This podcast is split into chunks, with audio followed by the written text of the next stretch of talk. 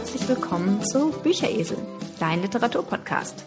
Wie immer am Mikrofon Ute und Angie. Ich sitze in Indien und Angie sitzt im schönen Oberbayern. Und heute haben wir ein ganz tolles Buch für euch ausgesucht. Und zwar geht es um das Buch Underground Railroad von Colson Whitehead. Ähm, du hast es eigentlich ausgesucht, oder Angie? Ja, hallo auch von mir. Ja, ich habe das ausgesucht und ich muss ehrlich gestehen, ich weiß, muss verrecken nicht mehr, wie ich drauf kam. Also ich muss irgendwo drüber gestolpert sein äh, und fand es ganz interessant, ähm, weil Underground Railroad der Name einer ähm, Flüchtlingshilfeorganisation oder beziehungsweise einer Schleuser, eines Schleusernetzwerks in den USA gewesen ist, ähm, zu Zeiten der Sklaverei. Und das fand ich wahnsinnig spannend und habe gedacht, das muss ich mir unbedingt antun. Ähm, zumal das Buch den Pulitzerpreis gewonnen hat, ich glaube 2017. Also es ist ziemlich hochkarätig ausgezeichnet worden. Und äh, ja, genau, deswegen habe ich gedacht, das ist doch ein Kandidat für den Bücheresel. Ja, definitiv. Also ich hatte das Buch auch schon länger auf meiner To-Read-Liste. Ich habe da auf, ähm, ich habe da so eine gewisse Liste, wo immer mal Bücher raufkommen, die, ja, über die ich stolpere. Ich wüsste auch nicht genau, wie ich auf das Buch gekommen bin, aber ich hatte es da auch schon drauf und als du es vorgeschlagen hast, habe ich gesagt, jo, äh, gute, gute Gelegenheit, das mal zu lesen. Und genau, dann würde ich sagen, sage ich einfach mal was zum Autor, Colson Whitehead, beziehungsweise sein richtiger oder sein kompletter Name ist eigentlich Arch Colson Chip Whitehead, ist ein amerikanischer Schriftsteller, geboren 1969 in New York. Aufgewachsen in Manhattan als Kind der oberen Mittelschicht. Seine Eltern waren erfolgreiche Geschäftsleute und haben ihm äh, ermöglicht, äh, verschiedene Eliteschulen zu besuchen, wo er oft das einzige schwarze Kind war. Und zum Teil wurde sogar darüber spekuliert, ob er nicht der Sohn von einem afrikanischen Prinzen oder König sei, weil, naja, wie gesagt, auf diesen Eliteschulen sind eben sehr wenig schwarze Kinder. 1991 graduierte er dann an der Harvard University und arbeitete einige Jahre als Journalist für die investigative New Yorker Zeitschrift The Village Voice. Aber schon während der Zeit begann er mit der Arbeit an seinem ersten Buch, Insgesamt hat er jetzt neun Bücher geschrieben, sieben Romane und zwei Sachbücher. Und sein Debütroman war The Intuitionist, 1999 auf Englisch erschienen, 2001 unter dem Titel Die Fahrstuhlinspektorin auf Deutsch erschienen. Ähm, schon für sein erstes Buch hat er mehrere Preise gewonnen. Das Esquire Magazine nannte äh, dieses Buch den besten Roman des Jahres und äh, hat dann, glaube ich, noch ein paar Preise dafür bekommen. Es folgten mehrere weitere Romane und ein Sachbuch über Poker äh, welches für, vor allem für seinen kreativen Untertitel gelobt wurde. Und zwar heißt das Buch The, The Noble Hustle. Ich glaube, es wurde nicht auf Deutsch übersetzt, ich bin aber nicht ganz sicher. Und der Untertitel Poker, Beef Jerky und Death. Also sozusagen übersetzt ähm, Poker, Beef Jerky, also so Beef, äh, wie könnte man Beef Jerky übersetzen? Also so, äh, was man so essen kann, so betrocknete kleine Stücke Beef und Tod. Wie gesagt, wurde gelobt für seinen Untertitel. Er bekam dann 2015 eine eigene Kolumne in der New York Times Magazine und schrieb schließlich 2016 das Buch The Underground Railroad, für das er, das wir heute auch besprechen, für das er 2017 den Pulitzer Preis für Fiction bekommen hat, die Carnegie Medal und den Hurston Wright Award für Fiction, außerdem noch einige andere Preise. Ähm, zu, unter anderem gewann er den National Book Award 2016 für das Buch und es wurde auf die Leseliste des Oprah Book Club 2.0 gesetzt. Und außerdem hat Barack Obama geschrieben, dass er das Buch in seinem, Som in seinem Sommerurlaub lesen wolle. Und er hat es dann auch tatsächlich gelobt. Also auf dem Titel steht zum Beispiel auch sein Kommentar dazu drauf. Terrific auf Englisch. 2019 äh, erschien sein jüngster Roman The Nickel Boys, die Geschichte eines Kinderheims für schwer erziehbare Kinder in Florida und die, naja, der Missbrauch, der dort eben über Jahrzehnte lang passiert ist. Und für dieses Buch hat er nochmal den Pulitzer-Preis für Fiction verliehen bekommen. Und damit ist er erst der vierte Autor, dem diese Ehre sozusagen zweimal ähm, bekommen hat. In diesem Jahr soll schließlich sein achter Roman Harlem Shuffle erscheinen. Der, äh, das Erscheinungsdatum ist jetzt für September 2021 ähm, veröffentlicht. Also wird es wahrscheinlich den nächsten Monat auch rauskommen. Colson Whitehead, äh, Whitehead lebt heute mit seiner Frau Julie Barra, das ist eine Literaturagentin, und zwei Kindern in Manhattan. Genau, so viel zum Thema Autor. Angie, erzähl doch mal, erzähl du doch mal kurz, was zum Thema Buch und gib uns mal eine kleine Zusammenfassung, dass quasi unsere Hörer wissen, worum es sich in dem Buch Underground Railroad handelt. Hm. Ähm, ich habe ja vorhin schon gesagt, also es geht um die Sklaverei beziehungsweise um das Schleusernetzwerk ähm, Underground Railroad, das es also historisch tatsächlich gegeben hat. Und ähm, also Colson Whitehead hat das ganz, ganz eigen verarbeitet. Der hat nämlich aus dieser Underground Railroad eine echte Untergrundeisenbahn gemacht. Ähm, es geht um Cora, das ist eine, eine Sklavin. Ich würde mal schätzen, ähm, Ende der Teenagerjahre, Anfang 20 ungefähr. Ähm, genau, es geht um Cora, die ähm, auf einer Plantage in Georgia arbeitet als Sklavin und die nach einigen Vorfällen den unhaltbaren Zuständen dort schließlich entkommen will und sich entschließt, zusammen mit einem weiteren Sklaven, mit äh, Caesar, die Flucht anzutreten. Und ähm, Caesar hat also Kontakt aufgenommen mit einem Mann, der Fletcher heißt. Und Fletcher ist ein ähm, Verbündeter der Underground Railroad und hat also Kontakte zu diesem Schleusernetzwerk. Und die beiden schaffen es tatsächlich, in einer zuletzt ziemlich wilden Jagd ähm, auf dieser Plantage zu fliehen. Also die werden dann ähm, werden dann von Kopfgeldjägern gejagt und so weiter und äh, schaffen es also zu einer dieser zu einer Station von dieser Underground Railroad und äh, können also einen Zug in Richtung Norden nehmen. Und ähm, wohin dieser Zug fährt, ist also erstmal gar nicht bekannt. Die wollen einfach nur möglichst weit weg. Also es wird immer gesagt, also ähm, der Fluchtweg ist eigentlich immer möglichst weit weg von dem Ort, von dem du kommst. Und zwar völlig egal wohin. Und ähm, die beiden schaffen es also tatsächlich und es wird also ziemlich, ziemlich eindrücklich beschrieben, wie aber trotzdem, obwohl sie es geschafft haben, zur nächsten Station und dort, ähm, naja, nicht ein neues Leben, aber ein Leben beginnen, wie trotzdem die, diese Bedrohung über ihnen hängt, ähm, dass die Kopfgeldjäger auf der, auf der Jagd nach ihnen sind. Und äh, die Flucht geht also geht also weiter. Sie müssen also wieder flüchten, als als als sich rumspricht, dass also die Kopfgeldjäger ihnen auf der Spur sind. Und ähm, ich, ich also ich glaube, ich will eigentlich gar nicht mehr verraten. Also letztlich ist dieses dieses Buch dreht sich um die Flucht von Cora, aber nicht nur. Also es beleuchtet die verschiedensten Facetten ähm, dieses Fluchtnetzwerks, die Beteiligten, auch die Konsequenzen für die Beteiligten teilweise. Also die Unterstützer dieser Underground Railroad hatten ähm, ähm, ziemlich heftige Konsequenzen zu befürchten. Also da gab es Lynchmobs und so weiter. Und äh, aber auch die Zustände auf den Plantagen werden sehr plastisch geschildert und die Konsequenzen für ähm, entflohene Sklaven, die ihren Besitzern zurückgebracht werden, werden ziemlich drastisch geschildert. Also es ist ähm, kein Buch für einen entspannten Strandurlaub, würde ich sagen. Also ich hatte Phasen, wo ich es immer mal kurz weglegen musste, weil es mir zu krass war. Aber es ist auf jeden Fall ein ganz, ganz großartiges Buch. Also nur zu empfehlen, wer sich da ein Bild machen will. Es ist zwar Fiktion, aber ähm, da kommen wir später noch drauf. Colson Whitehead hat da meiner Meinung nach ähm, historische Stoffe verwoben und verarbeitet. Und ich glaube, er ist da sehr nah an den historischen Vorlagen geblieben. Ja, da hast du wahrscheinlich recht. Ähm, also was ich so bisher gelesen habe, hat er wirklich das sehr gut recherchiert, sein Buch, und hat da viele historische Grundlagen mit eingebaut.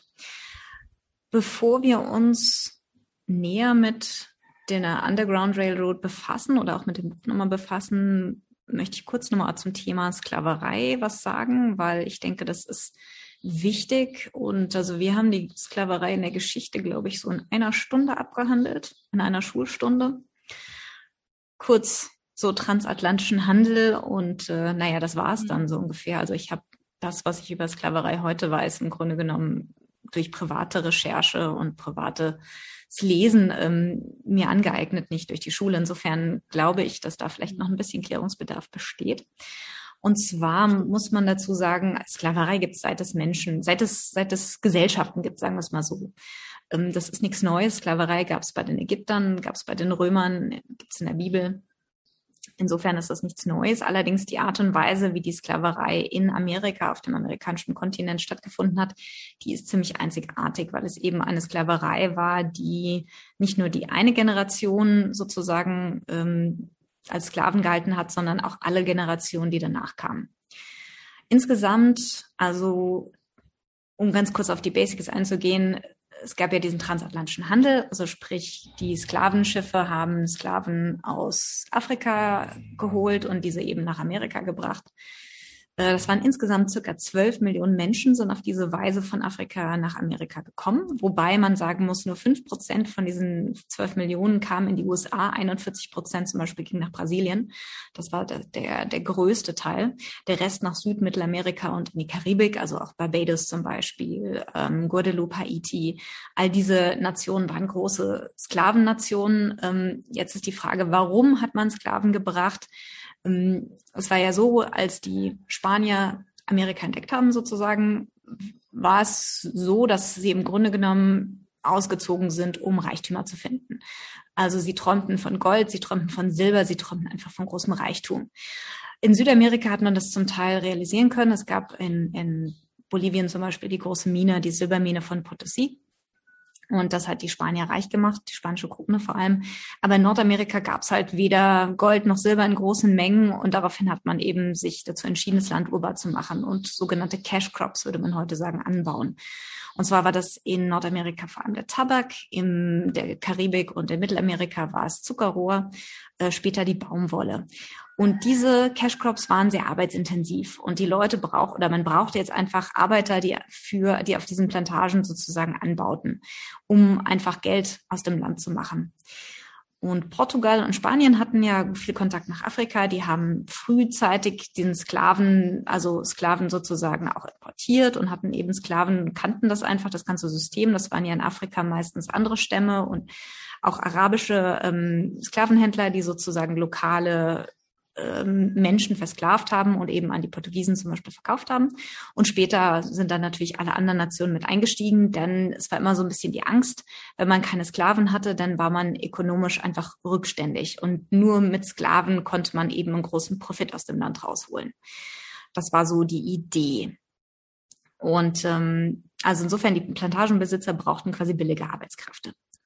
Also am Anfang hat man noch versucht, über Vertragsknechtschaft, also in den Tour sozusagen seine Arbeitskräfte aus Europa zu ziehen. Das waren quasi arme Menschen aus Europa, die sich ähm, die Überfahrt nicht leisten konnten und die sich sozusagen vertraglich für vier bis sieben Jahre zu, als sozusagen zur Knechtschaft verpflichtet haben.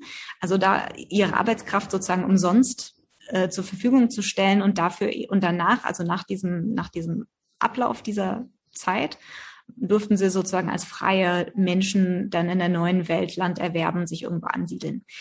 Aber es kamen nicht genug Leute zusammen am Anfang. Also insofern hat das nicht funktioniert, zumal alle vier bis sieben Jahre mussten sie die Leute ja sozusagen in Freiheit entlassen. Insofern ähm, war das natürlich ein System, was sie nicht genug Arbeitskräfte gebracht hat. Und dann haben sie natürlich eine Weile versucht, auch die lokale Bevölkerung sozusagen zu arbeiten, zu zwingen, also sozusagen auch sozusagen zu versklaven.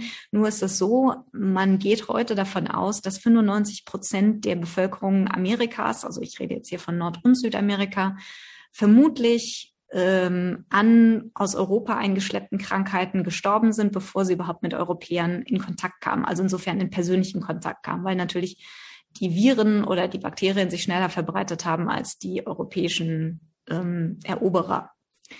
Und dadurch kam so ein bisschen das Myth, der Mythos auf, dass Amerika eigentlich ein wenig besiedelter Kontinent war, was aber so gar nicht gestimmt hat. Also es gab die zwei Hochkulturen natürlich in Mittel- und Südamerika, die Inkas und die Mayas, aber es gab auch in Nordamerika den äh, Mississippi-Staatenbund. Es gab in Nordwest, äh, in Südwest, äh, im Südwesten der USA gab es das, die Puebla-Kultur. Aber diese Kulturen sind sozusagen untergegangen, bevor sie überhaupt mit den Europäern in Kontakt kamen. Insofern gab es einfach nicht genug Menschen und die, die es gab, die sind halt oft auch weggelaufen. Die kannten natürlich die lokalen Gegebenheiten die eigneten sich ganz schlecht als Sklaven. Insofern kam man dann eben auf die Sklaven aus Afrika zurück die haben sich sehr gut dafür geeignet, weil die kannten sich lokal nicht, die kamen von unterschiedlichen Tribes, die waren sozusagen wie die Europäer neu in, in der neuen Welt und hatten der, da auch wenig Grundlagen oder wenig Möglichkeiten, sich der Sklaverei zu entziehen durch Weglaufen oder durch äh, Rebellion. Das gab es natürlich alles, aber eben erheblich schwieriger. Ähm, die Sklaverei in den USA galt technisch gesehen 250 Jahre, also 1800 65 wurde sie abgeschafft nach dem, nach dem amerikanischen Bürgerkrieg und man sagt, die ersten Sklaven in den USA gab es etwa 1615. Also so lange existierte die Sklaverei in den USA. International wurde die Sklaverei übrigens in der Schlussakte des Wiener Kongresses 1815 geächtet, geächtet und zum Teil auch verboten, auch wenn sich viele Nationen wie Brasilien, Portugal, Spanien ziemlich hartnäckig noch eine ganze Weile weigerten, diese Ächtung und das Verbot umzusetzen und es natürlich auch einen ausgedehnten Sklaven-Schwarzmarkt gab. Äh, zum Beispiel die letzten Sklaven kamen noch 1860 auf dem Seeweg in die USA. Also so viel zum Thema Verbot vom Sklavenhandel. Wie ich schon sagte, Sklaverei hatte den Ursprung äh, im Anbau der arbeitsintensiven Feldfrüchte. Mm, die ersten Sklaven kamen ähm, in die USA auf dem Gebiet des heutigen South Carolina. Ähm, aber auch Jamestown, Virginia hat, kam sehr schnell auf Sklaven, da wurde ja viel Tabak gebaut. Und wie gesagt, schließlich war es wirklich Millionen von Sklaven, die aus Afrika nach Amerika gebracht wurden. Die meisten in den USA landeten an der Küste von Charleston in South Carolina, äh, von wo sie dann in andere Gebiete gebracht wurden. Am Anfang war das noch alles relativ unorganisiert. Ähm, die, es waren ja sozusagen noch Kolonien, also es waren damals noch keine, gab es noch kein Land USA, sondern das waren britische Kolonien, zum Teil noch äh, eine spanische Kolonie in Florida. Es gab, die Franzosen hatten Besetzung und alle haben da irgendwie so ihr eigenes Ding gedreht. Dann haben die eigen, die einzelnen Kolonien haben sogenannte Slave Codes erlassen. Das hat dann zum Beispiel in diesem Slave Code stand drin, Sklaven dürfen nicht ohne die Erlaubnis ihres Besitzers reisen. Oder auch zum Beispiel ähm, der Grundsatz Pathos äh, sequitur ventrem, das, der definierte den Status eines schwarzen Kindes anhand des Status seiner Mutter und nicht seines Vaters. Das war wichtig, weil natürlich oft die Plantagenbesitzer ähm, ihre weiblichen Sklaven sozusagen vergewaltigten oder auch Beziehungen mit ihnen eingingen. Das war zum Teil ähm, waren, war das für die weiblichen Sklavinnen natürlich auch von Vorteil, die sich da natürlich sage ich mal, Vorteile von versprachen. Aber die Kinder waren eben Sklaven und gehörten automatisch denn ihrem Vater. Also wenn der Besitzer, also sie gehörten automatisch, wurden sie zum Besitz des Besitzers ihrer Mutter. Äh, dieser, dieser Grundsatz wurde übrigens 1662 in Virginia zum ersten Mal niedergeschrieben. Sklaven durften auch keine Waffen besitzen und es gab es, also Hochzeiten oder Ehen zwischen Schwarzen und Weißen waren verboten. Ein anderer Grund noch, warum Schwarze vor allem in die USA gebracht wurden oder nach ganz Amerika gebracht wurden, um dort zu arbeiten, war Malaria. Malaria kam ursprünglicherweise mit den ersten Siedlern, mit den ersten englischen Siedlern nach in die USA. Damals gab es noch ähm, Malaria falciparum, gab es noch in, in England, in, der, in den Sumpfgegenden von äh, Südostengland vor allem. Äh, sorry, das war nicht falciparum, das war Vivax, also ähm, ähm, Plasmodium vivax. Das ist eine etwas mildere Form von Malaria und die ist mit den ersten englischen Siedlern nach Amerika gekommen. Amerika hatte vorher kein Malaria.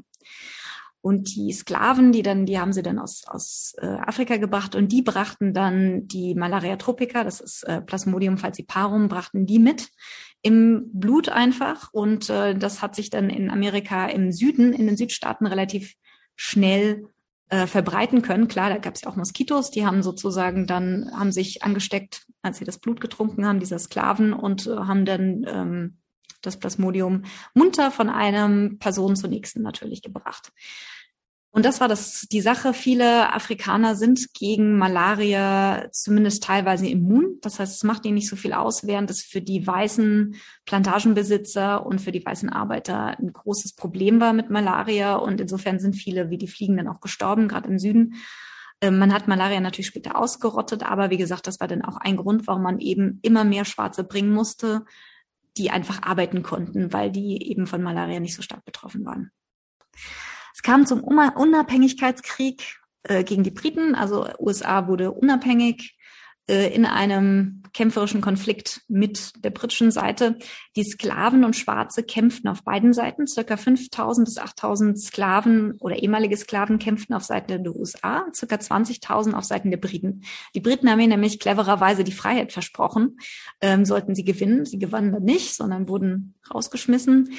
Und äh, das Freiheitsversprechen, naja, wurde nicht ausgeführt. Dann kam es zur Declaration of Independence, also die Unabhängigkeitserklärung der USA und das kennen wir alle. Leider waren die Schwarzen davon ausgeschlossen.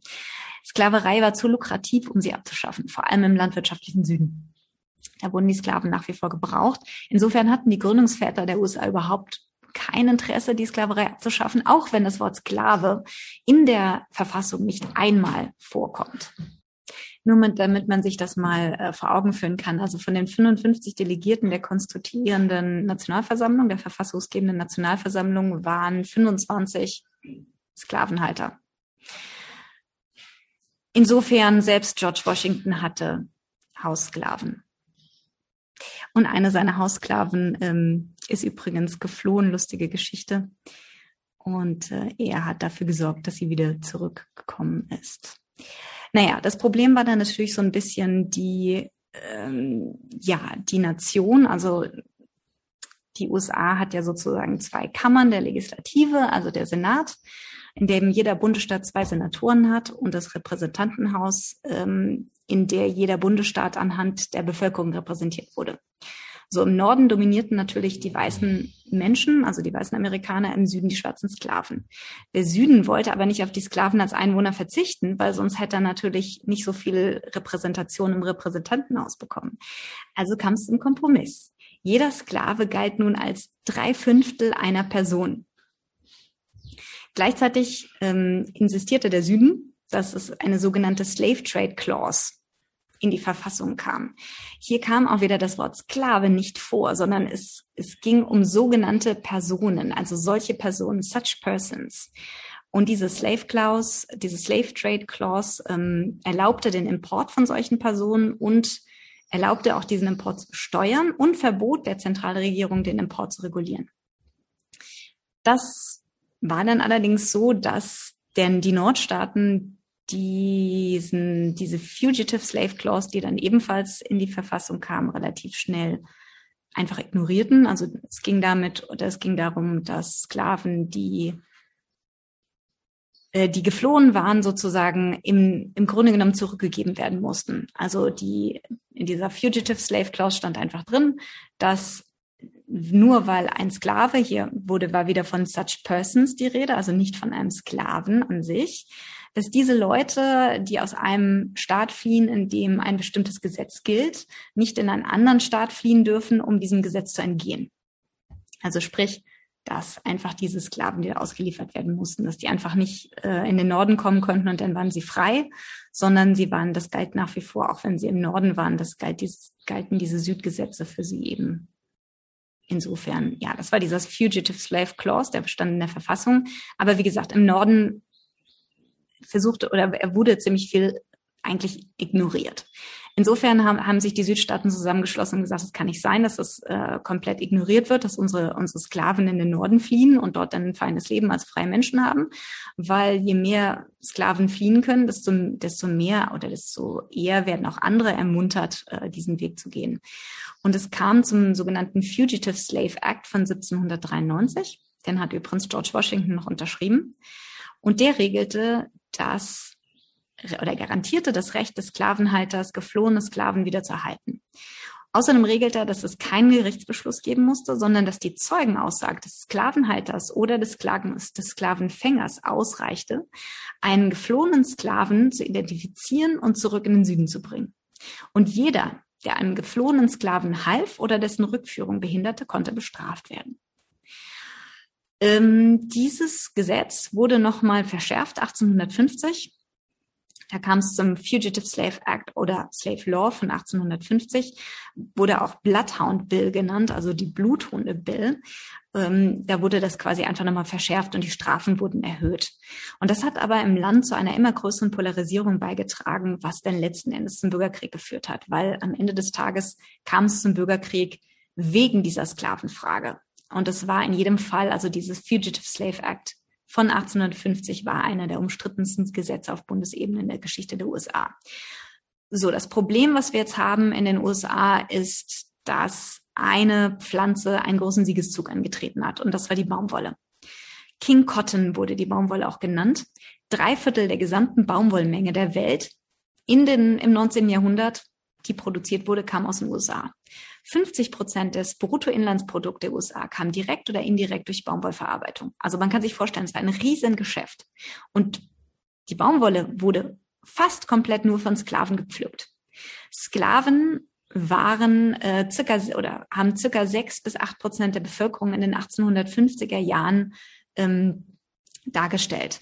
Das heißt, wir können uns ungefähr vorstellen, sechs bis acht Prozent der gesamten Bevölkerung der USA waren schwarze Sklaven. Also wir haben eine riesengroße Menge von Sklaven in den USA. Es gab Bundesstaaten wie, Süd wie äh, South Carolina, wo die, wo die Sklaven zum, wo zum, zum Teil auf zwei Sklaven ein weißer Einwohner kam. Genau, aber die, die Baumwolle wurde eben im Norden der USA auch verarbeitet, zu Stoffen, zu Textil und so weiter und so fort. Insofern profitierte nicht nur der Süden von der Sklaverei, sondern auch der Norden. Und es war so krass, dass man sagen konnte, in den 1860ern waren die vier Millionen Sklaven, die es gab in den USA, mehr wert als alle Schienen und Fabriken der USA zusammen. Die Baumwolle war quasi so wertvoll, dass der Süden dafür wirklich den Bürgerkrieg, also nicht nur riskierte, sondern letzten Endes vom Zaun brach. Also die, die Sklavenfrage war ja letzten Endes der Grund, warum der Bürgerkrieg ausbrach, weil der Norden, im Norden hatten sich letzten Endes, hatte sich die Meinung gebildet, dass man die Sklaverei nicht mehr haben wollte. Man wusste im Grunde genommen seit, im Grunde genommen seit der Declaration of Independence, dass die Sklaverei letzten Endes moralisch nicht richtig war. Deswegen gibt es das Wort Sklave ja auch nicht in der Verfassung. Aber das hat sich erst so langsam durchgesetzt und irgendwann hat man im Norden gesagt, wir wollen das Ganze nicht mehr. Und es kamen einfach mehr und mehr Leute, auch äh, einflussreiche Menschen, die gesagt haben, wir wollen keine Sklaverei mehr. Und der Süden hat aber gesagt, wir brauchen die Sklaverei, sonst können wir unseren Wohlstand nicht halten. Insofern kam es dann 1900, äh, 1861 zum Bürgerkrieg. Ähm, der dauerte vier Jahre lang. 700.000 Menschen starben und Teile der USA wurden wirklich verwüstet. Der Süden war erheblich weniger ähm, industrialisiert. Das war ein Agrarland hauptsächlich. Der Norden war eine Industrienation, also hatte viel Industrialisierung, viel Industrie, viel Schwerindustrie. Und insofern war es eigentlich von vornherein vielleicht nicht klar, aber zum, der, der Norden hatte einen großen Vorteil. 95, 65 wurde dann der Süden letzten Endes bezwungen und es kam am 31. Januar 1865 zum 13. Verfassungszusatz, der die Sklaverei offiziell abschaffte.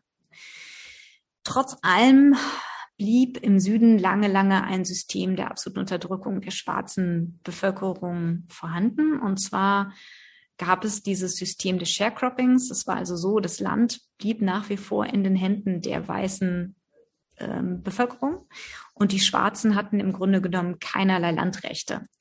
Sie wurden als Sharecropper behalten, also die durften quasi weiter ihren Dienst auf diesen großen Plantagen tun, nur dass sie es als freie Menschen taten. Sie hatten quasi die Freiheit zu gehen, zumindest so ein bisschen, hatten gleichzeitig aber im Grunde genommen null Rechte und waren fast genauso schlecht dran wie vorher. Es gab zwar vielleicht keine, also es gab nicht mehr so viel körperliche Gewalt und Missbrauch gegenüber der jetzigen nicht mehr Sklaven, aber am Ende des Tages hatten sie nach wie vor keinerlei Rechte, sie hatten keinerlei Besitz, sie konnten ihren Kindern nichts vererben, wie es eben die weiße Bevölkerung tun konnte. Und insofern blieb diese Abhängigkeit bestehen bis weit in die 1950er, 1960er hinein. Und dann ist es kein, ist es eigentlich kein, kein Zufall, dass es dann, dass es dann zur, zu dieser, zu der Menschenrechtsbewegung kam, zu der ähm, Civil Rights Movement kam auch mit ähm, Martin Luther King, der dann einfach gesagt hat, es kann so nicht weitergehen. Ähm, wir müssen was ändern und vor allem der dann eben auch die sehr stark bestehende ähm, Apartheid, das Apartheid-System des Südens der USA ähm, attackierte. Also die Schwarzen blieben unter sich, man wollte sie nicht mischen. Es gab Schulen für schwarze Kinder, es gab Schulen für weiße Kinder, es gab ähm, die Schwarzen waren, lebten sozusagen, man lebte nicht zusammen, sondern man lebte nebeneinander her. Und alles das, was schwarz war, war natürlich nicht so gut. Und die Schulen waren schlechter, die Universitäten waren schlechter und die Schwarzen hatten im Grunde genommen kaum Rechte. Man hat versucht, sie dumm zu halten. Man hat versucht, ihnen ähm, alle Möglichkeit einer ähm, ja, im Grunde genommen hat man schon von Anfang an versucht, also die Sklavengesetze schon vor der Unabhängigkeit der USA haben den Sklaven den Zugang zur, äh, zu Literacy, zu, zur, zur Alphabetisierung verwehrt. Also Sklaven durften nicht lesen und schreiben lernen. Und das war dann nach der Sklaverei sehr ähnlich. Man hat versucht, Sklaven nach wie vor als Analphabeten zu, zu belassen, einfach weil man sie so natürlich viel besser in dieser Abhängigkeit belassen konnte. Richtig, so viel zum Thema Sklaverei, ein kleiner Überblick. Und ähm, ein System, was Auswirkungen wirklich bis heute leider noch hat, oder was das leider, was ganz offensichtlich Auswirkungen bis heute noch hat. Aber es gab auch immer wieder sehr positive Dinge. Es gab immer wieder Widerstand gegen die Sklaverei. Und äh, du hast mal recherchiert, was es mit der Underground Railroad auf sich hat. Äh, ja, genau. Also ähm, Widerstand, das wird auch in dem Buch thematisiert, ähm, war, ich sag mal, von den Sklaven selbst wahnsinnig schwierig, weil die Sklaven aus allen Teilen Afrikas importiert wurden, teilweise unterschiedliche Sprachen gesprochen haben, sich überhaupt nicht verständigen konnten. Deswegen war es also sehr, sehr, sehr schwierig, ähm, sich zu organisieren und sich gegen die Unterdrückung selbst zu erheben. Und was dann mit den Jahren entstanden ist, das war ein ähm, Schleusernetzwerk, das später Underground Railroad genannt wurde, ist 1780 gegründet worden. Äh, der Gründervater ähm, ist William Still, das ist ein Afroamerikaner, der als Freier geboren wurde in New York.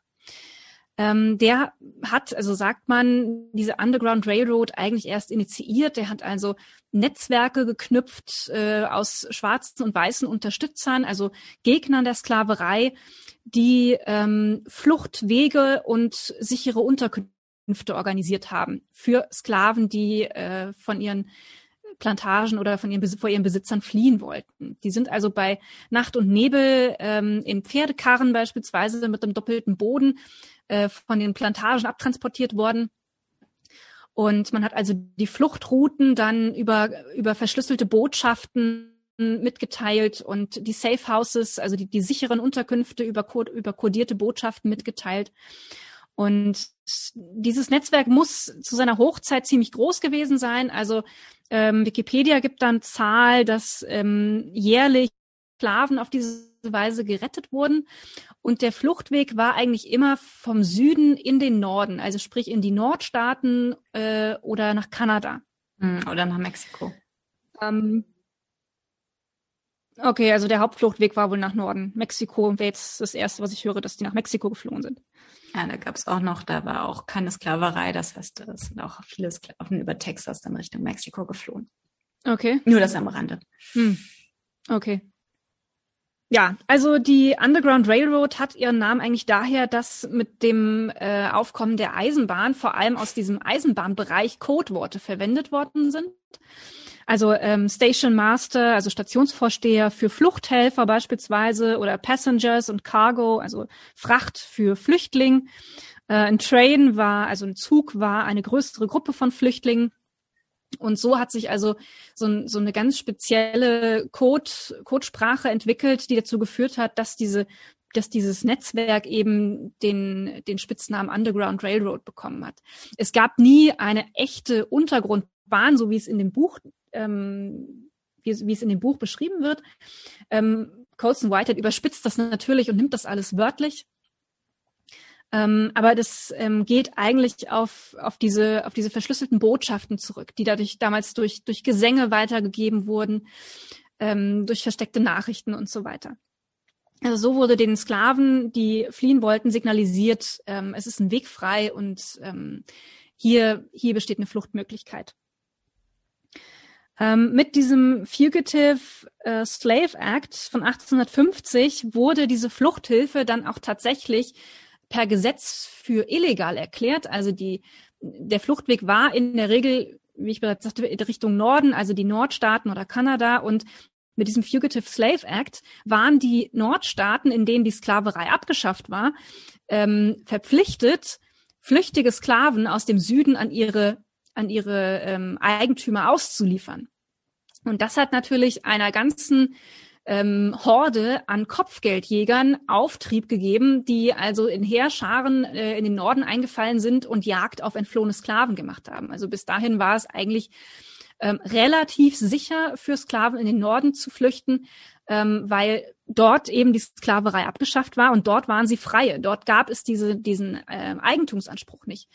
Und damit waren die dort eigentlich sicher. Aber ab 1850 war das quasi null und nichtig und ähm, es gab also die gesetzliche Verpflichtung, ähm, diese Sklaven auszuliefern, beziehungsweise es gab das Verbot, ähm, fliehenden Sklaven zu helfen und sie zu beherbergen. Und das wurde auch ziemlich empfindlich geahndet.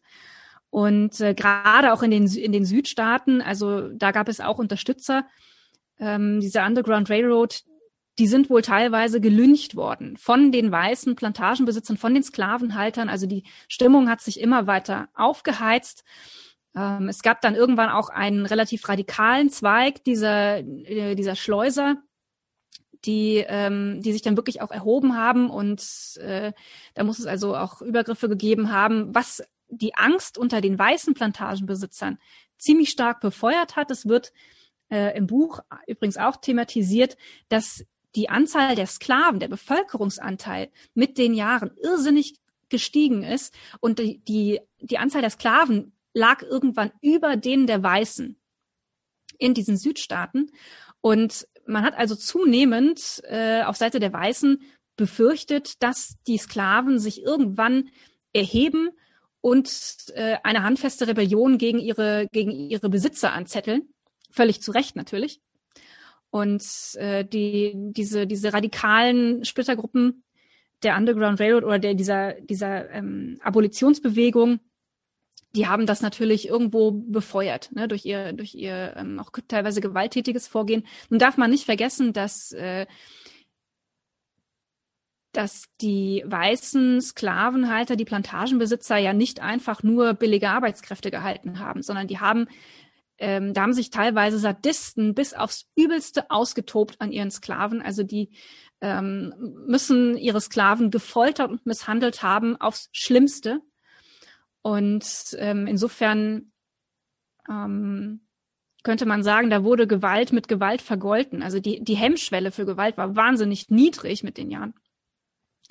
Und da sind ähm, wirklich also unaussprechliche Dinge passiert. Also ähm, ich habe schon mal gesagt, ich musste das Buch teilweise weglegen. Ähm, es wird sehr plastisch geschildert, also wie Menschen auf solche Ideen kommen können, einem anderen Menschen sowas anzutun. Das ist, äh, das geht über mein, meine, meinen Horizont. Ähm, ich habe vorhin schon gesagt, der Gründervater der Underground Railroad war William Still ähm, und der hat nicht nur aktiv Sklaven zur Flucht verholfen, also man spricht so von etwa 800 Menschen, denen er dazu bei der Flucht geholfen hat, sondern der hat auch ähm, sich ihre Geschichten erzählen lassen und hat diese Geschichten aufgeschrieben mit der Absicht, später Familienzusammenführungen ähm, zu ermöglichen. Also es war ja oft so, dass die Sklaven erstens mal gar nicht wussten so genau, wann sie geboren waren. Die wussten also gar nicht so richtig, wie alt sie sind. Ähm, und sie hatten oft ähm, auch keine Ahnung, wer ihr Vater war. Ähm, manchmal war das auch mit der Mutter nicht so ganz eindeutig, wenn die in, in jungen Jahren schon verkauft wurden. Und ähm, William Still hat also versucht, möglichst viele Details aus diesen Lebensgeschichten aufzuschreiben, um ähm, eine Möglichkeit zu schaffen, dass die Menschen sich später irgendwann wiederfinden können. Ja, also da wurden ja ähm, Geschwister auseinandergerissen. Die einen wurden bei dieser Sklavenversteigerung versteigert, die anderen wurden dorthin verkauft. Also das ähm, die Menschen haben sich wahnsinnig schnell aus den Augen verloren. Und äh, diese Aufzeichnungen über, ich glaube, gut 800 Menschen, die hat er als Buch veröffentlicht und dieses Buch heißt The Underground Railroad. Und ähm, äh, ich bin überzeugt, dass Colson Whitehead sich da also ähm, eingelesen hat und da Teile auch daraus verwendet hat. Und äh, es gibt eine ganz berühmte Unterstützerin der Underground Railroad und das ist Harriet Tubman. Die ist als Sklavin geboren worden und ähm, nachdem sie also von ihrem Besitzer geschwängert wurde, also die hatte zwei Kinder von ihrem Besitzer, ähm, ist sie dann geflohen, weil der gedroht hat, diese Kinder zu verkaufen. Und die hat also eine ziemliche Odyssee hingelegt während ihrer Flucht, hat unter anderem äh, im Dachboden des Hauses ihrer Großmutter, die als Freie gelebt hat, sieben Jahre verbracht Und ähm, das adaptiert Colson Whitehead auch in seinem Buch. Also eine Station von Coras äh, Flucht ist also ein mehrmonatiger Aufenthalt in einem Dachboden, der ähm, genauso wie der von Harriet Tubman nur drei Fuß hoch ist. Also das sind etwa 90 Zentimeter. Und ähm, also sie hat da ein paar Monate verbracht. Harriet Tubman hat tatsächlich sieben Jahre in diesem Verschlag verbracht und hat sich versteckt, ähm, weil eben sie wegen dieses äh, Fugitive Slave Act nicht sicher war. Ähm, ja, die Underground Railroad hat bis 1862 existiert, also sprich kurz nach Ausbruch des amerikanischen Bürgerkrieges ähm, hat sie dann aufgehört zu existieren, weil ähm, dort eben diese beiden Auffassungen aufeinander geprallt sind, also die Sklaverei-Gegner gegen die Sklaverei-Befürworter letztlich ähm, Krieg geführt haben. Und ähm, ich weiß gar nicht, ich glaube, die Underground Railroad muss also muss also tausenden Menschen zur Flucht verholfen haben.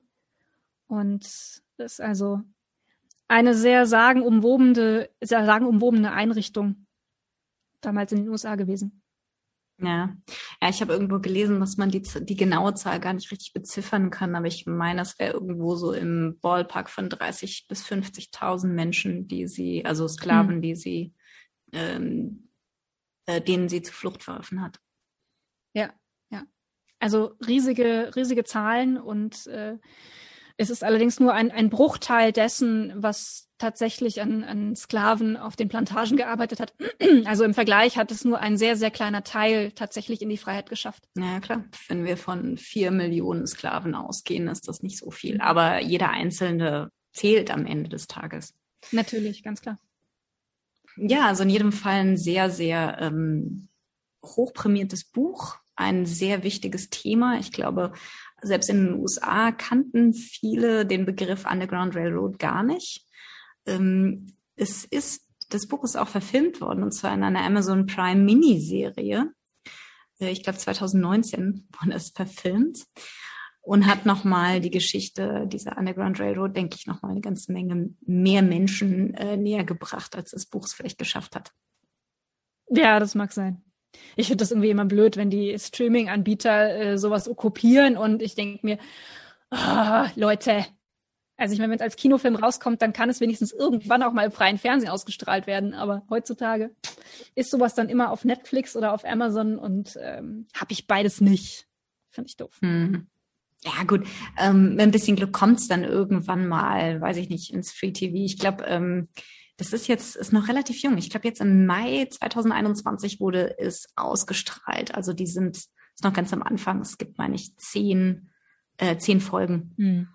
Ja, andererseits ähm, bin ich mir immer nicht so ganz sicher, ob ich sowas dann tatsächlich auch sehen möchte weil also gerade die, die Szenen, wo Sklaven misshandelt werden und zu Tode gefoltert werden, das ist schon ziemlich drastisch beschrieben im Buch und ich glaube, mir reicht schon das Kopfkino. Ich glaube, ich würde es nicht tatsächlich sehen wollen. Also ich glaube, das wird mich abhalten.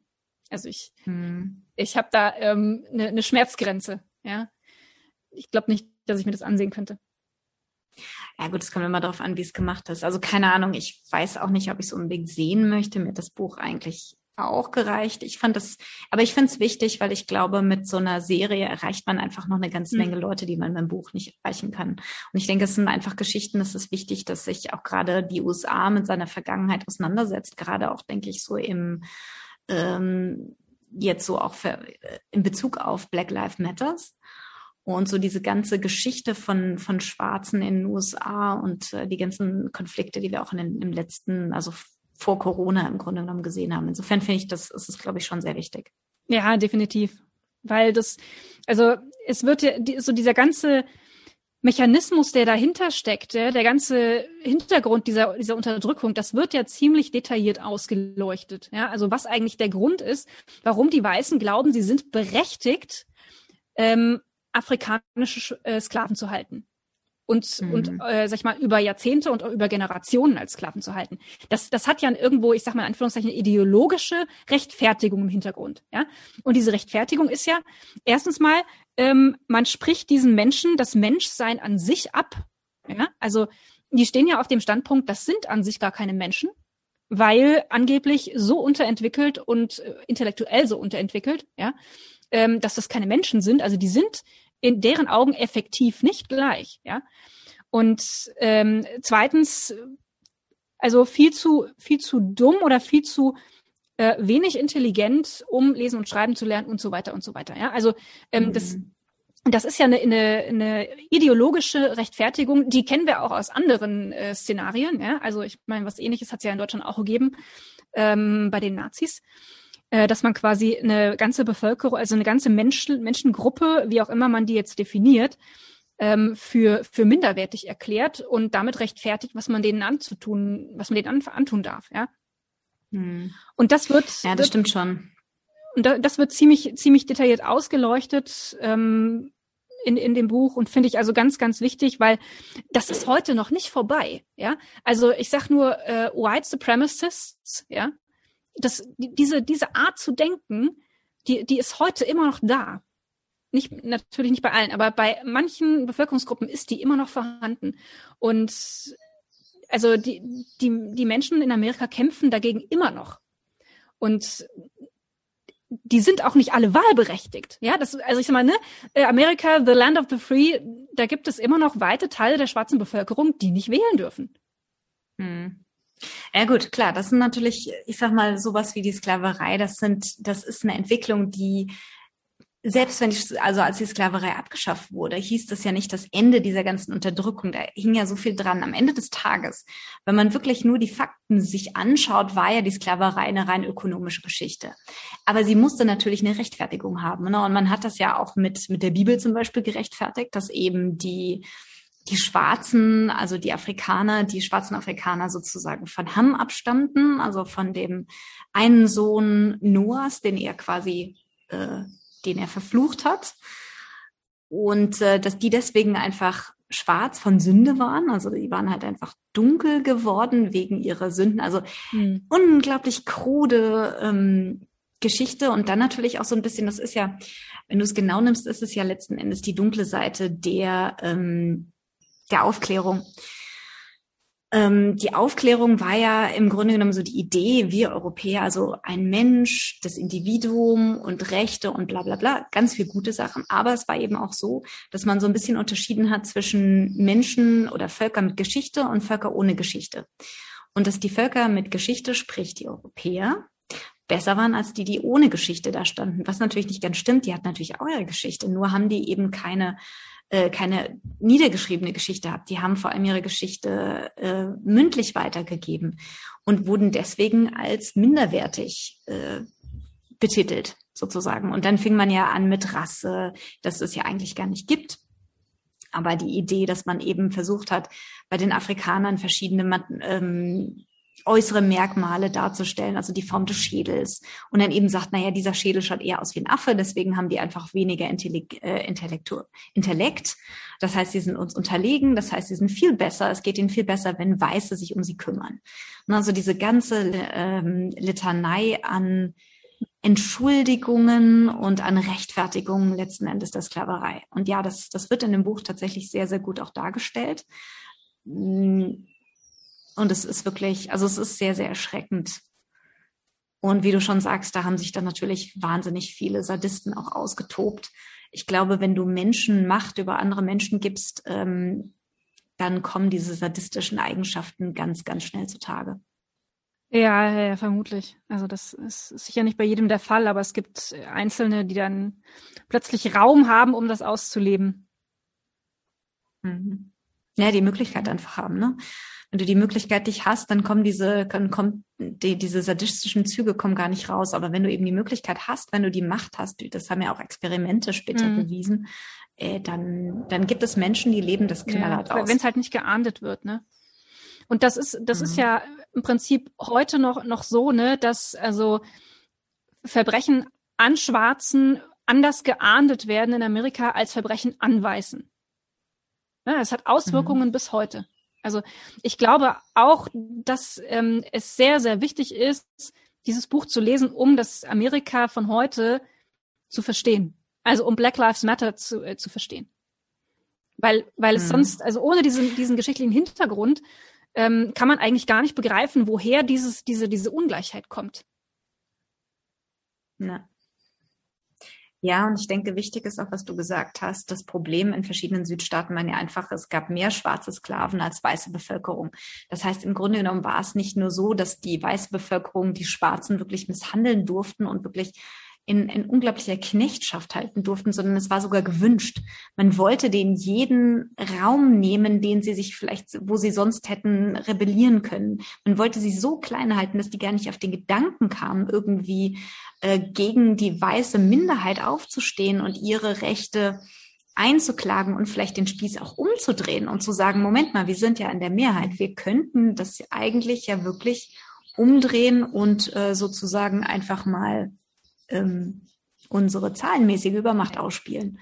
Und insofern gab es eben gerade in verschiedenen Südstaaten diese extrem und es bis heute noch diese, diese Idee, dass, ähm, dass man Schwarze einfach anders behandelt, dass die anders sind und dieses ganz klar, dieses Wir ähm, in Group Verhalten irgendwo natürlich auch da ist. Ne? Das stemmt eben zum Teil auch aus der Angst, dass äh, die Schwarzen eben in der Übermacht sind, die sie, und ich meine, das ist ja heute nicht anders. Heute sind ja auch die Weißen äh, in den USA früher oder später. Ich glaube, ich weiß gar nicht, ob sie jetzt schon in der Minderheit sind, aber ich glaube, wenn man Latinos und Schwarze und alle zusammennimmt, also alle Nicht-Weißen, äh, dann sind sie heute schon in der Minderheit. Und deswegen versucht man ja heute auch krampfhaft, immer noch viele Schwarze von, vom, Wahlen, vom Wählen abzuhalten oder eben äh, gar nicht zu den Wahlen zuzulassen. Mit ganz unterschiedlichen Tricks. Also die Republikaner sind da ja sehr, sehr einfallsreich. Ob das jetzt darum geht, dass man Wahlkreise so zuschneidet, dass eben die Schwarzen dort keine Mehrheit haben, oder ob es wirklich darum geht, dass es, es gibt ja Gesetze noch in den Südstaaten,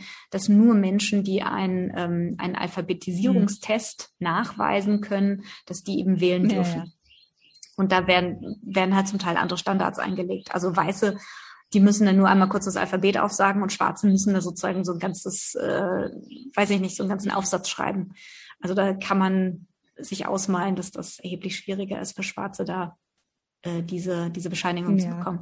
Also es ist ja übrigens so, dass ähm, damals es auch verboten war, ähm, Schwarzen bzw. schwarzen Sklaven Lesen und Schreiben beizubringen. Ne? Also da hat man eigentlich so ja. diese ähm, vor sich hergetragene Überzeugung, Schwarze sind intellektuell dazu gar nicht fähig, ähm, ad absurdum geführt, ne? weil man eigentlich im Grunde ja schon Angst mhm. hatte, wenn die jetzt lesen und schreiben lernen, dass, äh, ne, dass das letztlich am Ende des Tages zu einer Erhebung führt, weil ne, sie auf ein Niveau kommen, das den Weißen ebenbürtig ist, intellektuell gesehen. Ne, also mhm. man darf ja Bildung nicht mit Intelligenz verwechseln. Ja, und man hat also den, den Schwarzen systematisch den Zugang zu Bildung verwehrt. Per Gesetz, ja. Und das sagt eigentlich schon, schon sehr viel darüber aus, dass die Weißen ähm, vielleicht unbewusst doch irgendwo wahrgenommen haben, dass das alles nicht so, ne, nicht so richtig sein kann. Also ich finde es ja überhaupt wahnsinnig ähm, irritierend, wie man eine Bevölkerungsgruppe anhand eines optischen Merkmals abgrenzen kann. Also ich meine, das wäre ja, ich, ich meine, es ist ja vollkommen will willkürlich letztlich. Ne? Also ich meine, ich könnte ja genauso gut sagen, ähm, alle Blondinen sind dumm, ja, und die müssen einen Intelligenztest machen, bevor wir die äh, zum Wählen zulassen. Hätte ungefähr genauso viel Sinn. Ja, oder keine okay. Ahnung, Menschen mit einer Körpergröße unter 1,50. Also es ist, es ist vollkommen willkürlich und äh, naja, also hm, habe ich nie wirklich verstanden. Also Tja, ja, aber für die Menschen damals hat das durchaus Sinn gemacht. Und das Gleiche mit, äh, also mit Alphabetisierung war eine Sache, Christ, das Christentum eine andere. Also das war ja auch einer der großen Konflikte hm, darf man seine Mitchristen sozusagen als Sklaven handeln halten. Und es ist eben so, dass im Grunde genommen die Bibel eigentlich dagegen, also quasi sagt, dass du sozusagen einen anderen Christen nicht als Sklaven halten darfst. Aber äh, man, zum anderen Teil gab es eben dann auch zum Beispiel die Quäker oder die anderen christlichen Bewegungen, die einfach gesagt haben, nein, wir müssen ähm, jedem sozusagen das Evangelium nahebringen und damit auch den Sklaven. Und das war ja so einer dieser großen Gegensätze. Auf der einen Seite wollten sie irgendwo missionieren und eben auch die, die Sklaven zum Christentum bekehren. Auf der anderen Seite wollte man, war es natürlich problematisch, weil darf man eben seinen, seinen Mitchrist sozusagen als Sklavenhandel äh, halten. Und das war ja im Grunde genommen auch einer der Gründe, warum im Norden der die Abneigung gegenüber der Sklaverei so stark gewachsen ist. Weil, wie gesagt, der Norden hat ja durchaus auch von der Sklaverei profitiert, auch wenn es dort jetzt nicht diese großen Plantagen gab, dass die, dass die wahnsinnig viele Sklaven hatten. Aber letzten Endes die Baumwolle wurde im Norden ja weiter verarbeitet. Mhm. Aber das war letzten Endes dieser große Gegensatz, der ja dann auch zum Bürgerkrieg geführt hat, weil er das, der war einfach, die ganze Gesellschaft war in sich so zerrissen und ähm, man konnte letzten Endes wussten schon die Gründungsvater der USA, Sklaverei ist moralisch nicht legitimierbar. Deswegen kein Wort von Sklaverei in der Verfassung. Ne? Auf der anderen Seite waren es eben zum großen Teil Sklavenhalter und es war einfach eine wirklich ökonomische Entscheidung, die Sklaverei weiterzuführen erst einmal. Also es ist schon, es ist schon ganz schön krass, wenn man sich überlegt, das ist noch gar nicht so lange her. Ja, ich sag mal, also ich glaube schon, dass da viel Opportunismus mitgespielt hat. Ich meine, die Nordstaaten, die nicht bei weitem nicht so ähm, ökonomisch von der Sklaverei abhängig waren, für die war es natürlich viel leichter, sich auf die Position zu stellen, äh, Sklaverei ist moralisch verwerflich. Ne? Also das, ähm, das, also es ist immer so die Frage, von welchem Standpunkt aus, ja, kommen die Leute. Und ähm, mhm. insofern, hm, ist, ist das sicher, also es ist, ist so, ein, so ein ganzes Konglomerat an, an Auffassungen, was da, was da miteinander gerungen hat. Also die Underground Railroad ist, glaube ich, auch, oder diese ganze Widerstandsbewegung, die Abolitionistenbewegung, die ist in ihren Ursprüngen eigentlich aus diesen äh, von aus den Quäkern und den Presbyterianern äh, entstanden. Also die die ersten, die sich da mhm. tatsächlich ähm, gegen aufgelehnt haben, kamen eigentlich aus dieser christlichen Ecke. Ja. Und äh, ja. also insofern mh, hm, ist das halt mit der Zeit dann immer größer geworden. Ne? Ja, klar. Aber wie gesagt, der Norden hat ja mehr als 60 Prozent der Baumwolle, die im Süden gepflückt wurde, wurde im Norden verarbeitet.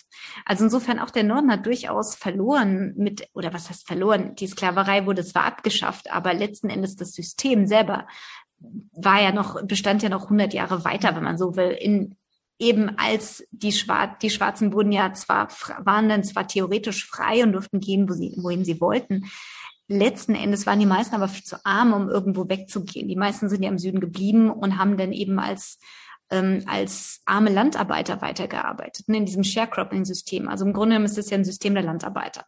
Die Leute blieben weiter auf ihren Plantagen, weil sie nirgendwo anders hingehen konnten, weil sie einfach zu wenig Geld hatten. Und ihnen gehört ja nichts an Land. Also wenn man jetzt eine Landreform zum Beispiel durchgeführt hätte, dass man sagt, ähm, okay, jeder, der das Land bestellt, kriegt eben dieses Land als Besitz. Wäre es was anderes gewesen, dann hätten die auf einmal ähm, Land besessen, was sie eben ihren Kindern weitervererbt hätten können. Und das war aber nicht der Fall. Insofern war das System der Sklaverei zwar abgeschafft, aber letzten Endes hat sich für die Menschen vor Ort fast nichts verändert. Und das Ganze blieb ja bis in die, wie gesagt, 1950er, 60er bestehen und dann natürlich auch die durch die ähm, Jimmy Crow Laws, also durch die ganze, äh, durch diese, diesen ganzen Separatismus und durch die Apartheid, die ja im Süden dann wirklich unglaublich ungerecht auch war und den Schwarzen nach wie vor jede Möglichkeit genommen hat, irgendwie aus diesem System rauszukommen. Ne? Also das ist es immer so, die Sklaverei war dann zwar abgeschafft, aber im Grunde genommen groß verändert hat sich für die Menschen vor Ort im Süden nicht viel. Mhm. Nur in der Theorie, wenn man so will. Aber in der Praxis waren sie nach wie vor mehr oder minder genauso unfrei, mehr oder minder genauso arm. Ähm, ja, sie wurden dann vielleicht nicht mehr ganz so offensichtlich ausgebeutet. Sie wurden dann mehr inoffensichtlich auf, ausgebeutet, aber im Grunde genommen gerade jetzt auch so, wann immer sie versucht haben, sich für bessere Lebensumstände, ähm, sag ich mal, einzusetzen, kamen dann Ku Klux Klan und Co. sozusagen und haben ihnen gezeigt, wo sie hingehören. Ne? Also die waren nach wie vor, war ein Schwarzer im, im Süden der USA immer noch weniger wert als ein Weißer und wie du schon sagst, nach wie vor werden ja, sag ich mal, Schwarze anders behandelt als Weiße.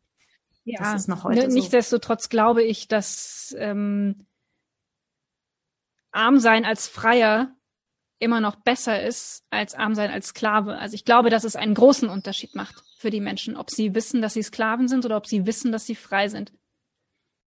Hm. Ja, sicher. Es, es ist sicher ein Unterschied, ganz klar. Auf der anderen Seite, wie gesagt, viele konnten gar nicht woanders hin, ne, weil sie einfach in Schuldknechtschaft nach wie vor lebten und die hatten wenig ganz sicher, du hast sicher recht. Es ist was anderes, ob du weißt, dass der Staat quasi ja, ich will nicht sagen, dass er hinter dir steht. Ich glaube, nach wie vor stand standen in den Südstaaten die Gesetze nicht hinter den Schwarzen. Aber ganz klar, zumindest wussten sie, dass sie, dass sie die Möglichkeit theoretisch gehabt hätten, woanders hinzugehen. Und trotzdem sind viele geblieben. Das mag sein, aber es ist natürlich auch immer so, dass du in der Regel dort bleibst, wo du geboren bist, wo du dich auskennst, wo dein, wo dein, dein Zuhause ist. Ich meine, letztlich haben, glaube ich, wenig Menschen ähm, den Mut, völlig neu anzufangen. Das ist ja heute noch so. Und ähm, ich glaube, dass irgendwo im Buch kommt es auch vor, die, die Grenzen der Plantage zu verlassen, unmöglich. Den, die, die eigene Welt zu verlassen, völlig unmöglich, ja. Und ähm, das, das war, mhm. glaube ich, in vielen Köpfen einfach noch drin. Und ähm, es ist auch absolut verständlich. Insofern, ich glaube trotzdem, dass es unterm Strich ein Wahnsinnsfortschritt war. Also es war mit Sicherheit ein, ein Riesenschritt nach vorne, ja, die Abschaffung der Sklaverei definitiv. Klar. Ich meine, dafür sind 700.000 Menschen gestorben, ne? Bürgerkrieg. Und ich meine, gerade ist es ja auch so, ich meine, Abraham Lincoln hat ja auch letzten Endes das als äh, letzten Endes Bedingung gemacht. Also er hat ja gesagt, wir äh, lassen uns nicht auf einen Friedensvertrag mit dem Süden ein, wenn nicht zwei Dinge zugesichert werden. Einmal, dass die Südstaaten in der Union bleiben und zum anderen, dass die Sklaverei abgeschafft wird. Dafür kämpfen wir. Während, und das ist ja auch das Interessante eigentlich an den USA, ähm, was viele nicht wissen, ähm, Abraham Lincoln musste sich, ich glaube, es war 1864 zur Wiederwahl stellen. Also mitten im Bürgerkrieg sozusagen oder kurz vor, also er hatte schon, sage ich mal, die Oberhand. Der Norden hatte schon die Oberhand gewonnen. Ähm, sie hatten Atlanta eingenommen und aber trotzdem musste er sich zur Wiederwahl stellen und sein äh, sein Gegner, also sein der andere Kandidat, der hat gesagt, hm, okay, ich will Frieden mit den Südstaaten machen. Ähm, Sklaverei, ja, schön, wenn die abgeschafft wird, aber es muss nicht unbedingt sein. Also der war ganz anderer Auffassung. Ähm, und Abraham Lincoln hat eben, war derjenige, der darauf bestanden hat, nein, die Sklaverei muss abgeschafft werden, sonst gibt es keinen Frieden mit dem Süden. Also ganz, ganz interessante Geschichte auch. Und äh, ich gebe dir in jedem Fall recht, wenn du sagst, ähm, das Buch ist wirklich ein Meilenstein in der, in der ähm, amerikanischen Geschichte. Und wenn man Amerika verstehen möchte, dann sollte man es wirklich auch gelesen haben. Ja, definitiv. Ist auch ähm, wunderschön geschrieben, also sprachlich ganz, ganz toll gemacht ähm, sehr bildhaft. Colson Whitehead neigt dazu, immer mal wieder so ein bisschen die Perspektive zu wechseln und zu springen.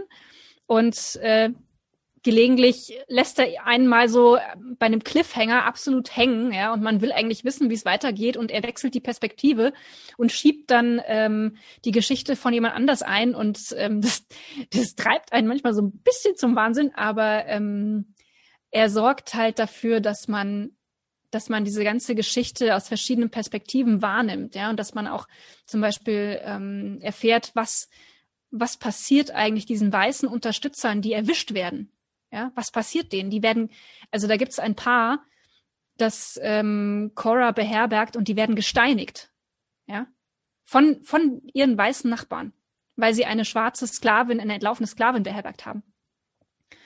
Und ähm, mhm. oder oder die die, äh, der, der junge Arzt, ja, der, ähm, der, der Leichen stiehlt, ja, der Leichen von Schwarzen ja, stiehlt und Aus, vom, Friedhof. vom Friedhof stiehlt und, und dann äh, sagt, ähm, ja. er, er gibt diesen, diesen Menschen das, was ihnen im Leben verwehrt war, nämlich die, nämlich die, die Gewissheit, dass sie Menschen sind, ja, die Anerkennung, dass sie Menschen sind. Und also es sind, es, mhm. es sind ähm, teilweise Facetten, die vielleicht auch gar nicht zwangsläufig direkt was mit dem Haupterzählstrang zu tun haben, aber die eigentlich ähm, aus, aus vielen Richtungen beleuchten, wie die Situation damals gewesen ist und wie die Einstellung der weißen Menschen zu den Schwarzen gewesen ist, wie viele, wie viele verschiedene Einstellungen es da gegeben hat ähm, und wie fehlgeleitet teilweise auch die die, sage ich mal, in vielen Fällen gut gemeinte Hilfe der, der weißen Bevölkerung für, für schwarze entlaufene Flüchtlinge war. Ja? Also das war ja teilweise auch haarsträubend, mhm. wenn die Leute geglaubt haben, sie tun ihnen was Gutes und äh, haben da eigentlich aus heutiger Sicht also vollkommen unterirdisch daneben gelegen. Also es ist äh, sehr, sehr interessant und ähm, ich kann also jedem nur empfehlen, dieses Buch zu lesen. Es ist ganz, ganz großartig. Äh, man muss zwischendrin so ein bisschen die Zähne zusammenbeißen, wenn die äh, Misshandlungs- und Folterszenen da sehr plastisch beschrieben werden, aber es lohnt sich, da durchzuhalten. Okay, ich fand das gar nicht so schlimm eigentlich. Vielleicht ist es ein Unterschied zwischen der englischen und der deutschen Version mal wieder.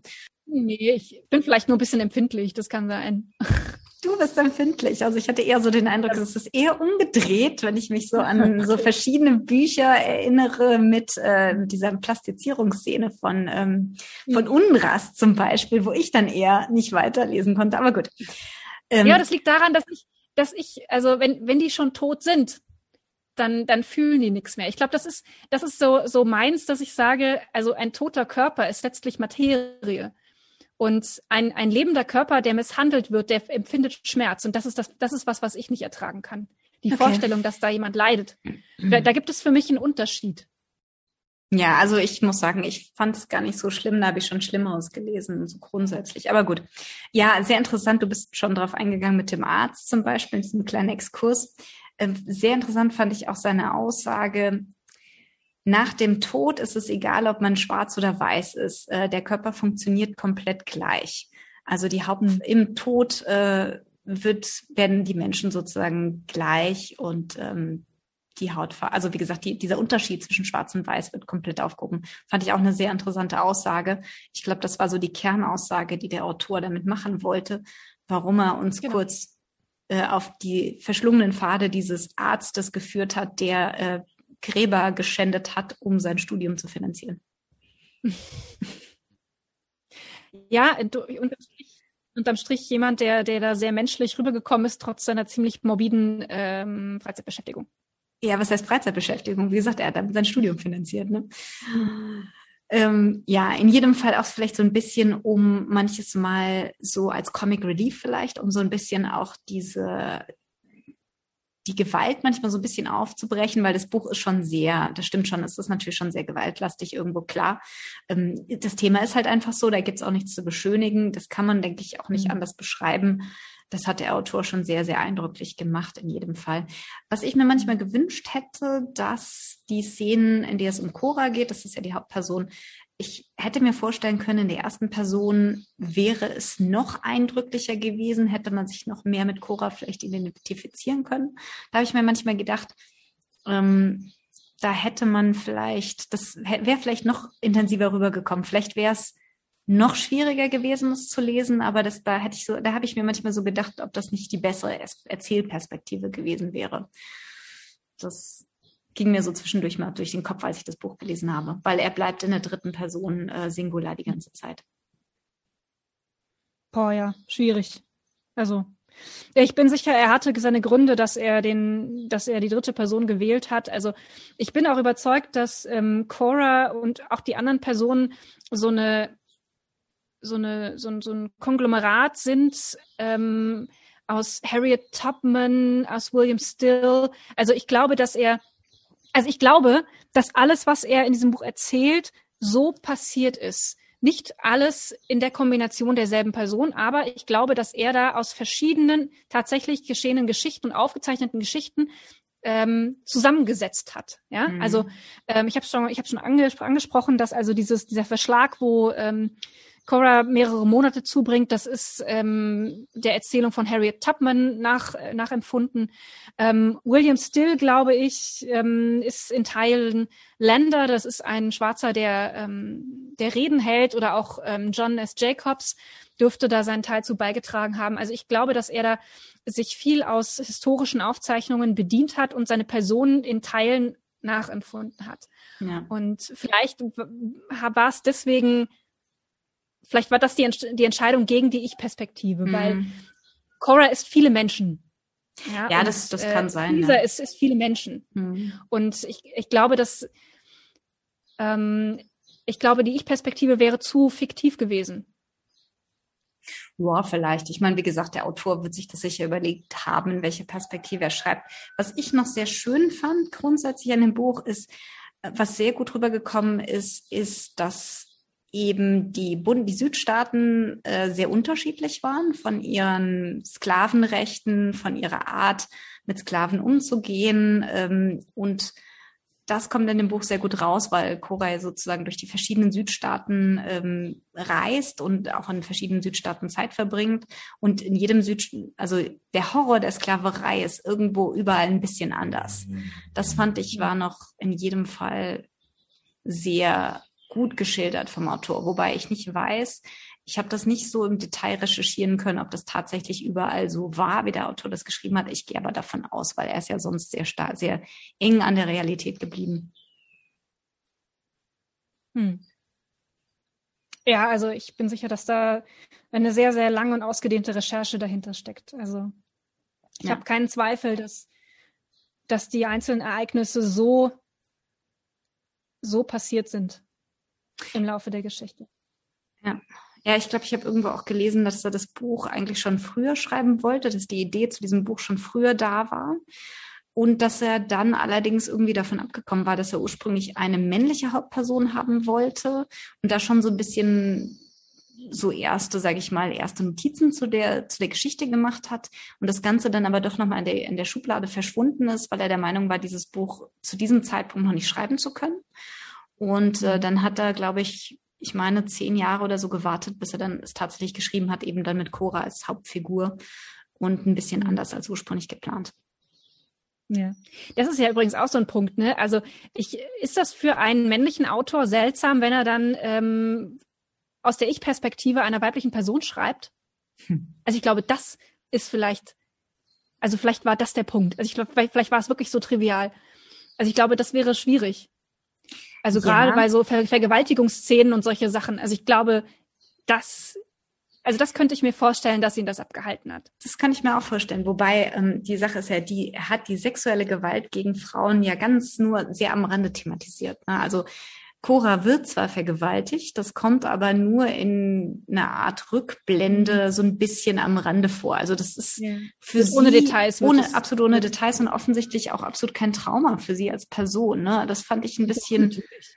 Natürlich, das ist ein Trauma, das sie bis zum Ende verfolgt. Das sagt sie doch mehrfach. Ja, dass nee, sie die aber Nähe nicht zulassen kann, dass sie immer zurückzuckt. Ja, und trotzdem ist es nicht aber unbedingt auf diese auf diese Vergewaltigung zu, zuzuordnen. Also ich habe das anders gesehen. Ähm, ich fand. Das sagt sie doch. Also ich fand, das war sehr konstruiert.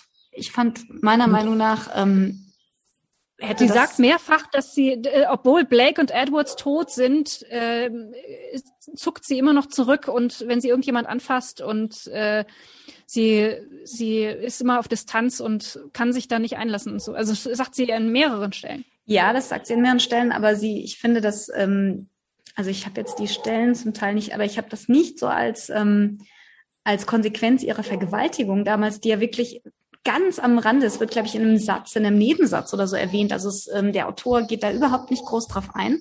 Ähm, es kommt, glaube ich, zweimal vielleicht irgendwo zur Sprache. Also ich fand das ehrlich gesagt ein bisschen konstruiert. Ich hätte, oder eine weibliche Autorin hätte das anders gemacht, ganz sicher.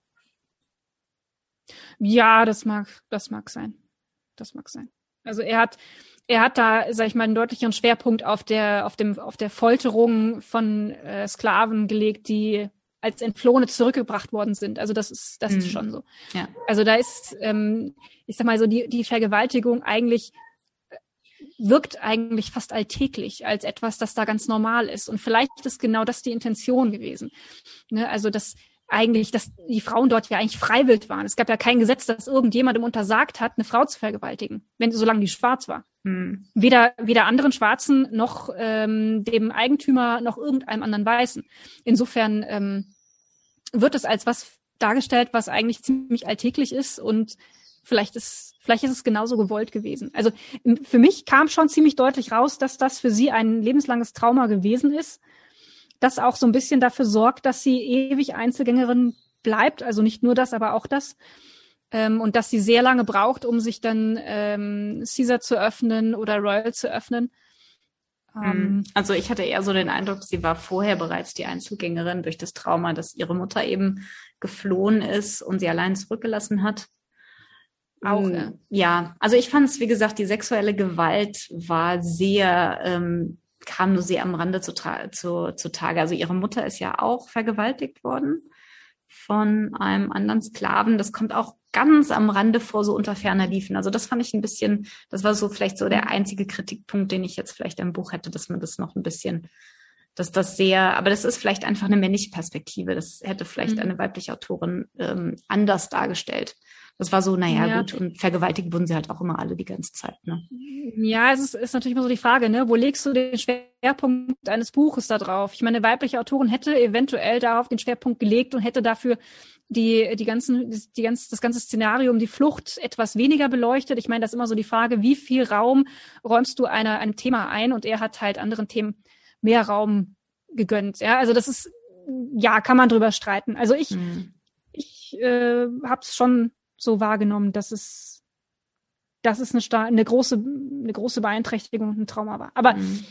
okay, also ne, wie gesagt, also das mit der Ich-Perspektive, da könnte ich mir vorstellen, dass das auf alle Fälle, also dass das daran liegt, dass er eben ein Mann ist und sich da nicht verständlicherweise nicht dran getraut hat. Hm, ja, vielleicht. Das, das mag sein. Ja, also wie gesagt, das ging mir beim Lesen das ein oder andere Mal durch den Kopf. Ich meine, am letzten Endes ist das, jeder Autor muss sich das selber überlegen, welche Perspektive er für sein Buch wählt. Ähm, ging mir nur ab und zu mal durch den Kopf, dass ich das vielleicht anders gemacht hätte. Aber wie gesagt, es ist in jedem Fall, ja, es ist wie es ist. Jeder muss das denke ich, so entscheiden, wie er meint, dass er es am besten kann. Und der Autor, ich meine, das Buch ist preisgekrönt. Also er, er hat schon viel richtig gemacht, muss man dazu sagen. Und ich denke, von uns beiden gibt es eine absolute Leseempfehlung. Ähm, es ist ein sehr, sehr eindrucksvolles Buch. Vielleicht nicht unbedingt ein Buch, was man so im Urlaub lesen möchte. Aber definitiv ein Buch, was wichtig ist. Und ich denke, ein Buch, was durchaus gelesen werden sollte und was man durchaus auch lesen sollte, wenn man versuchen möchte, so ein bisschen den heutigen Rassenkonflikt der USA, der ja immer noch absolut spielt und immer wieder auch aufflammt, äh, verstehen zu wollen. Hm. Ja, ich äh, vielleicht noch ein abschließender Gedanke. Also es ist ja immer relativ einfach und bequem, sich zurückzulehnen und auf die anderen zu zeigen und zu sagen, oh, in Amerika, das war ja so schlimm und was die mit den Menschen da angestellt haben. Mich würde ja mal interessieren, wie ist es eigentlich mit Deutschland? Also ich, diese, die, der Export von Sklaven aus Afrika, ähm, das waren ja nicht, nicht zwangsläufig äh, amerikanische Schiffe, ne? sondern Nein. da haben sich ja europäische Reedereien durchaus gesund gestoßen, ja. Hm. Und ähm, mich würde mal interessieren, und ich habe es leider nicht recherchiert, aber mich würde mal interessieren, wie viel Anteil Deutschland daran hatte oder wie viel Anteil deutsche Reedereien daran hatten, deutsche Unternehmer, sich an diesem ganzen Sklavengeschäft zu beteiligen und sich daran zu bereichern. Da gab es, gab es mit Sicherheit welche. Ähm, und also ich glaube nicht, dass in Deutschland selbst auf deutschem Boden viele ähm, Sklaven aus afrikanischen Ländern gehalten worden sind. Ähm, dafür gibt es einfach zu wenige Nachkommen äh, in Deutschland heute. Aber ähm, ich denke, dass in deutschen Kolonien sicher einige ähm, Sklaven von Deutschen, von Deutschen gehalten worden sind. Also das würde mich mal interessieren. Ich ähm, werde mal recherchieren, ob es da Bücher gibt. Ähm, das wäre auf alle Fälle mal interessant, wie Deutschland da geschichtlich dasteht. Also das ist ja was, was ja auch, die Kolonialgeschichte wird ja auch gerne vergessen angesichts des Zweiten Weltkriegs und des Holocaust, der natürlich ähm, geschichtlich wahnsinnig, wahnsinnig wichtig und bedeutsam ist für das Selbstverständnis, aber ähm, die Kolonialgeschichte wird da ja gerne vergessen. Ja, also man muss schon sagen, die es gab durchaus auch deutsche äh, Organisationen, also deutsche Handelsgesellschaften, die sich genauso im Sklavengeschäft bereichert haben. Also gab es eine preußische Gesellschaft, die hat sich, äh, die hat mit Sklaven gehandelt und ich meine die größte Gesellschaft, die Sklaven ähm, sozusagen nach Amerika gebracht haben, war die war die Royal African Society aus den aus Großbritannien. Und die Briten hatten ja Sklaven durchaus. Ich meine, die meisten Sklaven hatte man nicht in den Kernländern in Europa, sondern man hatte sie in den Kolonien. Und ich meine, Deutschland hat das Glück oder das Pech, nicht so viele Kolonien zu haben und dann auch sehr spät erst. Aber ganz klar, alle Kolonialmächte hatten auch Sklaven und die Deutschen waren da genauso im Sklavengeschäft mit drin, vielleicht nicht ganz so stark wie die Briten zum Beispiel oder die, wie die Franzosen oder wie die äh, wie die Portugiesen und Spanier, aber durchaus hatten sie da auch ihre Finger drin. Und ähm, ja, ich bin sicher, deutsche Plantagenbesitzer in es gab ja deutsche ähm, Planta also es gab ja eine deutsche Kolonie zum Beispiel im heutigen ähm, na, dat, dat, dat, ähm, Kamerun und auch in Neuge Papua Neuguinea. Ich bin sicher, die hatten dort auch Sklaven durchaus. Kann ich mir durchaus vorstellen. Hm.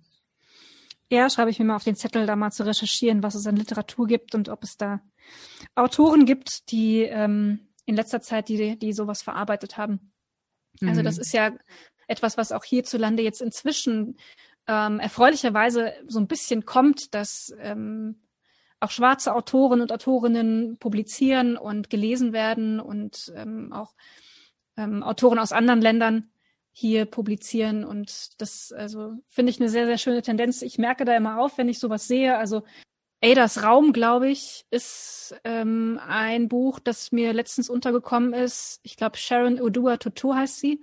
Die Autorin ist eigentlich eine Britin, die in Deutschland lebt, in Berlin mittlerweile und äh, ist, glaube ich, neulich erst erschienen das Buch. Da geht es auch, also ähm, teilweise um, um Sklaverei, soweit ich weiß. Mhm. Also auf alle Fälle, ähm, es gibt mit Sicherheit Literatur, die sich da mit dem deutschen Anteil an der ganzen Geschichte beschäftigt und ähm, wird wohl nur noch nicht so wahrgenommen. Vielleicht können wir mal dafür sorgen, dass das sich ändert. Gut, ich denke, so weit, so gut. Wir haben das Buch relativ abschließend behandelt, oder was heißt abschließend behandelt? Ähm, aber wir haben, denke ich, so ein paar wichtige Themen angesprochen, die in dem Buch einfach wichtig sind und haben hoffentlich euch allen ein bisschen Lust gemacht, das Buch zu lesen. Ja, schauen wir mal. Also lest es, ist ein ganz, ganz tolles Buch. Colson Whitehead ist ein Autor, den man auf alle Fälle auf der Liste behalten sollte. Also ähm, der schreibt ganz großartig und äh, ja. Damit kommen wir zum Ende für heute. Wir wünschen euch einen schönen Tag, einen schönen Morgen, einen schönen Abend, wann auch immer ihr uns hört. Liebe Grüße aus Bayern. Und liebe Grüße auch von mir aus Indien.